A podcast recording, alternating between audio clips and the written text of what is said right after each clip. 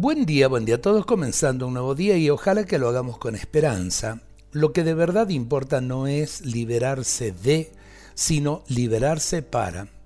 ¿De qué sirve liberarnos de servidumbres y ataduras si luego no sabemos qué hacer con esa libertad? Lo importante es sabernos liberar para. La genuina libertad en realidad es la que va encaminada hacia el conseguir de algo grande y constructivo. La verdadera libertad es la que nos capacita para amar. La persona auténticamente libre es la que ama de manera gratuita y desinteresada. El que está encerrado en el círculo del egoísmo obsesivo no es libre de verdad, porque se autoincapacita para amar y crear vida. Libertad y amor son dos términos correlativos. La verdadera libertad desemboca en el amor y el amor genuino es el que nos hace profundamente libres.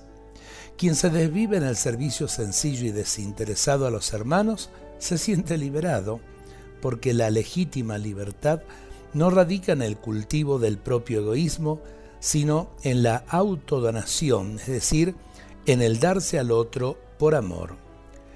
Eh, es el modelo de vida que nos dejó Jesús, que nos deja Jesús a través de toda su existencia y que nos deja Jesús también resucitado y presente junto al Padre.